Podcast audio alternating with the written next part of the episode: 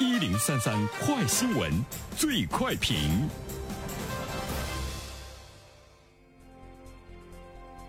焦点事件快速点评：在奥运女子十米跳台决赛上称霸，再加上在接受采访的时候展现出来的天真烂漫的性格，年仅十四岁的全红婵得到了无数国人的喜爱。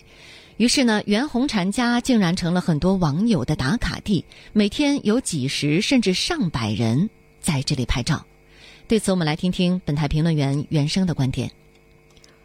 你好，单平。这种现象并不陌生哈，它是非常熟悉的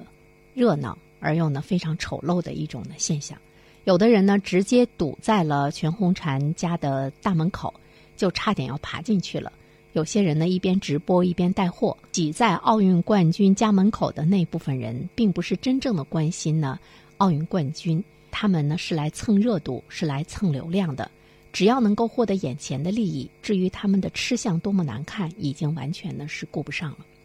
我们之所以说这种现象并不陌生，从大家记忆犹新的流浪大师沈巍，到大衣哥朱之文，再到拉面哥程运富，他们都是在一夜之间走红，又在过度的关注中呢，呃，尝到了苦涩的人生滋味。现在还有谁记得他们？所以呢，我们想说，流量的世界往往呢是荒诞，而且呢是非常丑陋的。今天在全红婵的家门口，我们就看到了一张又一张丑陋的面容。所以呢，只要这个流量思维不改变的话，呃，全红婵和他的家人不会是最后的受害者。未来我们还会看到一个又一个人，呃，因为呢他们的成绩，因为他们的贡献，被这些丑陋的网红们呢去蹭流量。呃，从他们身上呢去掘金，所以呢，哪里有流量，哪里呢就有呢恶虎扑食，就有呢丑陋的现象，或许不会消失。第二点呢，我们想说的是，自由而无门槛的自媒体已经是乱草丛生，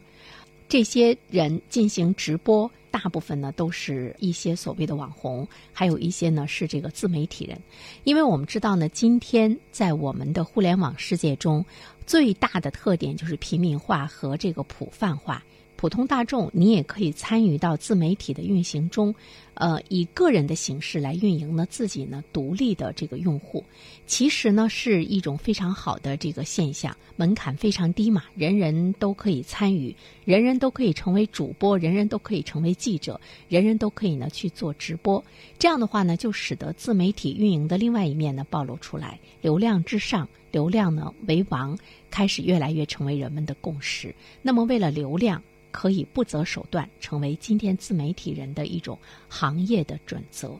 第三点，我们想说的是，是因为平台需要流量，流量呢现在是唯一的标准。其实流量本身不是原罪，只不过你把它异化成一个唯一判断标准的时候，它就呢有罪了，它成了一个病。所以呢，今天的这个现象。问题不在这个网红，也不在呢主播，也不在呢这些自媒体人的身上，主要的呢是在于他们生存的土壤的判断的这个标准的身上，那就是呢流量经济。比如说，对于一些平台，他们会扶持一些什么样的主播，看你有流量。他才会呢对你呢有更多的这样的一种扶持。至于你播出的内容是什么样的，至于你是不是在，至于你是不是无道德的，平台都不去呢评判，只要你不违法。而且我们已经看到，他已经到了这个违法的边缘。来进行游走，平台呢是无视的。唯流量论下，市场的竞争不再是比谁制作的更精良，而是比谁的数据呢刷得更高。所以呢，也出现了呢假数据的这样的状况，而且呢，能够创造假数据的这样的公司的生意还是呢非常的红火。所以我们就会看到呢，不创造任何正向的呃增量的价值的呃一个自媒体人会呢成为这个网红。所以到了今天呢，这个流量经济的治理呢，应该是一个不可或缺的这个环节。平台怎么样把它的自身的发展和社会的公序良俗、公共利益的导向结合在一起，不再搞流量为王的那一套，这是呢国家对平台的要求，有关部门对平台的要求，但是我们想说，平台很难做到，他们一定呢是挣钱放在第一位的。至于社会的价值和公共的利益，可能早就呢被抛到后脑勺去了。文化产业呢？我们现在看到有更多的这个资本的力量来推动，但是资本的力量在推动的过程中呢，它如果没有正确的价值观来引导的话，在我们的生活中就不可能产生那些思想精湛、艺术精湛、制作呢精良的产品。它不可能呢很好的来推动呢行业持久的发展，获得呢这个持久的这个生命力。所以呢，在今天我们需要思考的是，是不是应该给那些竭泽而渔的流量经济呢来降降温？怎么样呢？有一个风清气朗的网络空间，坚持以品牌评价为核心。这个呢，单单是去靠平台自身的自律，呃，自身的约束力呢是不可能的。所以呢，我们怎么样呢？有关部门去呢进行这个清理，并且呢对平台的这样的一个评价本身应该呢有一个什么样的空间，才能够营造一个诚信、公平、有序的市场环境。啊，最后一点呢，我想说的是，其实呃，作为我们每一个观众哈，我们每一个受众，包括我自己在内，其实我们现在真的是需要思考一个问题，就是我们自身是有价值的，我们的注意力呢是很值钱的。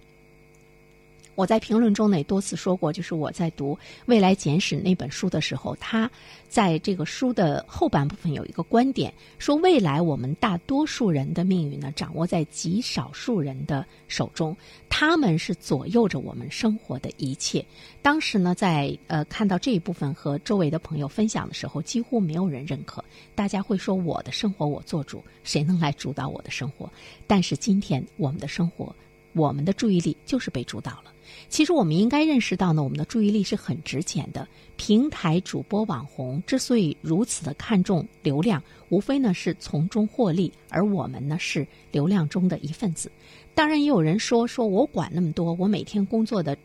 这么累哈，我回家我就是要舒服一下，我就是要呢看看乐儿，我就是要看一些呢这些目前最热的东西，它背后的呃这个呃这个故事呢是什么样的？我就是要获得这种短暂的舒适。但是我们想说，每一分短暂的舒适，实际上呢是在透支我们的未来。往往你只想休息十分钟，不知不觉一个小时过去了，其实你什么都没有获得。英国有一位诗人叫。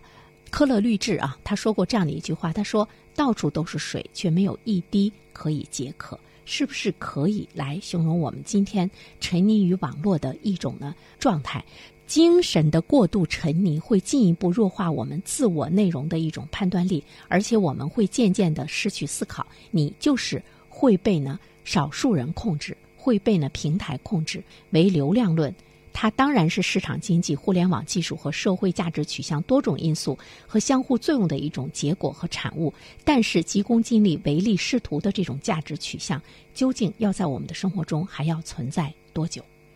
好了，单平，好，谢谢袁生。